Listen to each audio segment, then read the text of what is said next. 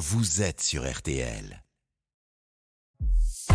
Céline Landreau, Pascal Pro, RTL Midi. Le président Sarkozy euh, est, est venu ici quand il faisait campagne. Le président Chirac euh, aimait euh, la tête de veau. Le président Hollande est venu aussi à plusieurs reprises. C'est un lieu qui représente en effet à la fois les savoir-faire de notre pays, la gastronomie, un de ces lieux où on travaille.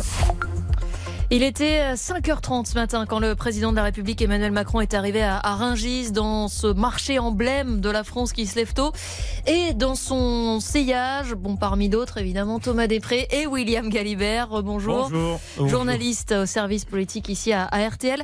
Le chef de l'État a signé ce matin une carte postale, disons, classique pour reprendre la main sur la valeur travail en pleine réforme des retraites, William. Oui, déjà le choix de Rungis, c'est très classique. Où est-ce que les gens se lèvent tôt? Bah tiens, à Rungis, on va y aller. Enfin, c'est vraiment le b à bas de, de, la sortie politique. C'est il faut faire son petit déjeuner euh, à 5 heures du matin, au milieu euh, des stands, euh, des pavillons, des carcasses, des volailles, au milieu de la triperie. Tout ça, c'est le, triptyque classique de la visite à Rungis. Donc sur la forme, c'était classique.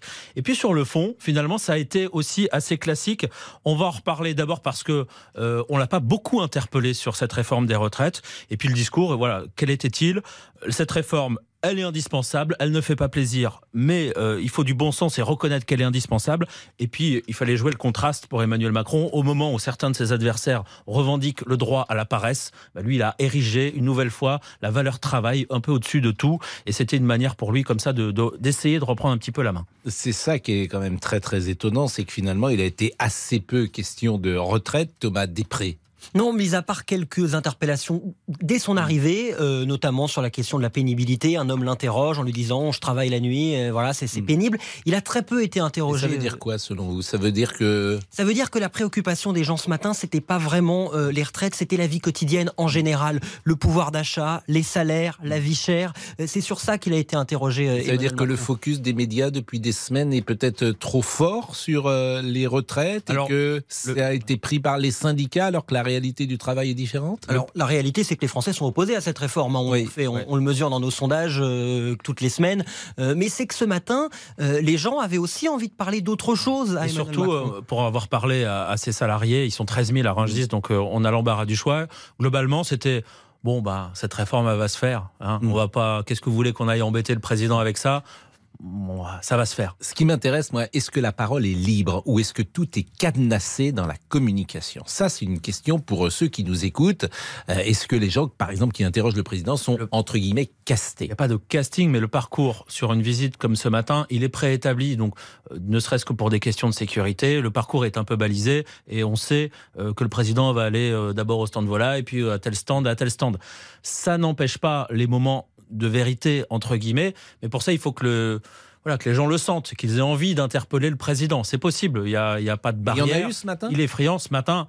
Ça n'a pas été vraiment, vraiment le cas. Non, je peux vous raconter une anecdote qu'on n'a qu'on n'a pas vue, euh, parce que c'était hors caméra, parce qu'il y a des séquences aussi qui sont hors caméra auxquelles nous, les journalistes, on peut assister. Ce matin, Emmanuel Macron euh, discute avec euh, des employés et, et, il va voir le, le patron de l'un d'eux, et puis il leur dit il faut leur donner des primes, il faut leur donner les primes Macron, avancer un peu là-dessus. Emmanuel Macron qui essaye aussi en coulisses de, de voilà d'utiliser de, ces visites pour que ça serve à quelque chose.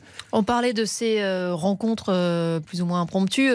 ça faisait longtemps, hein, William, qu'on n'avait pas vu Emmanuel Macron au contact des Français comme ça. Euh, avec Thomas, on a essayé d'identifier son dernier bain de foule.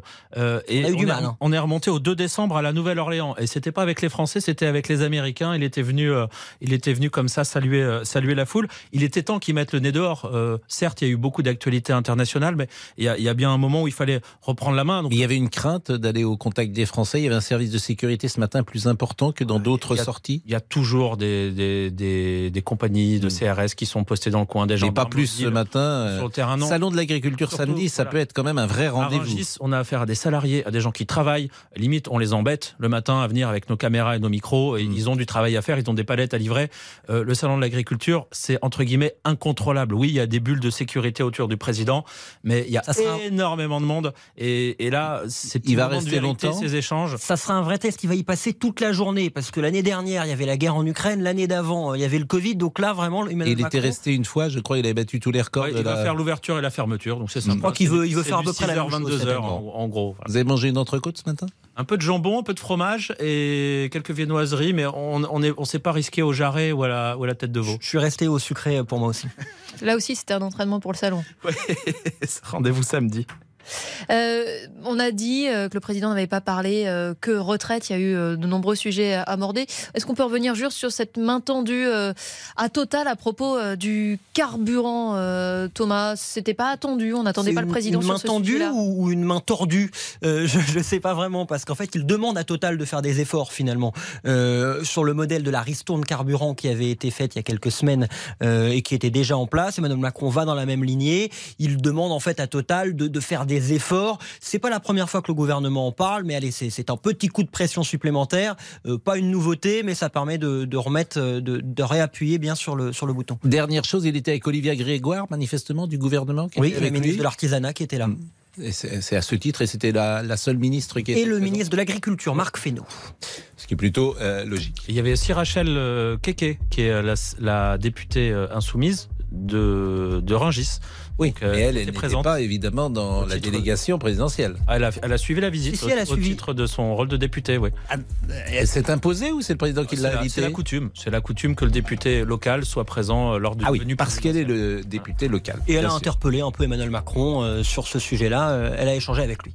Ah ça c'est intéressant. Et qu'est-ce qu'ils se sont dit Euh, Emmanuel Macron a essayé de la convaincre. Il n'a pas réussi à la convaincre. Euh, elle, elle a justement trouvé que les échanges avaient été plutôt, plutôt sages. Elle dit quand moi je parle avec les gens, euh, c'est pas ce qu'ils disent au président. Ça c'est intéressant parce que c'est un choc de culture On entre rappelle, cette euh, députée qui est voilà, qui euh, est- députée insoumise, ancienne femme de ménage, qui Bien est sûr. des, porte-parole de la question de la pénibilité, notamment sur, sur le dossier des retraites. Exactement. Et là, il y a un choc de culture entre Emmanuel Macron et elle, forcément, et même de- d'univers, j'ai envie de dire. Euh, merci, merci de toutes ces précisions. Dans un instant, RTL Midi, votre vie. Trahir, la trahison. Est-ce que vous trouvez que ça a du bon? Est-ce que vous avez déjà trahi? J'espère pas. Parfois, ça a du bon, en- paraît-il. Donc, on va en parler avec euh, dans une seconde.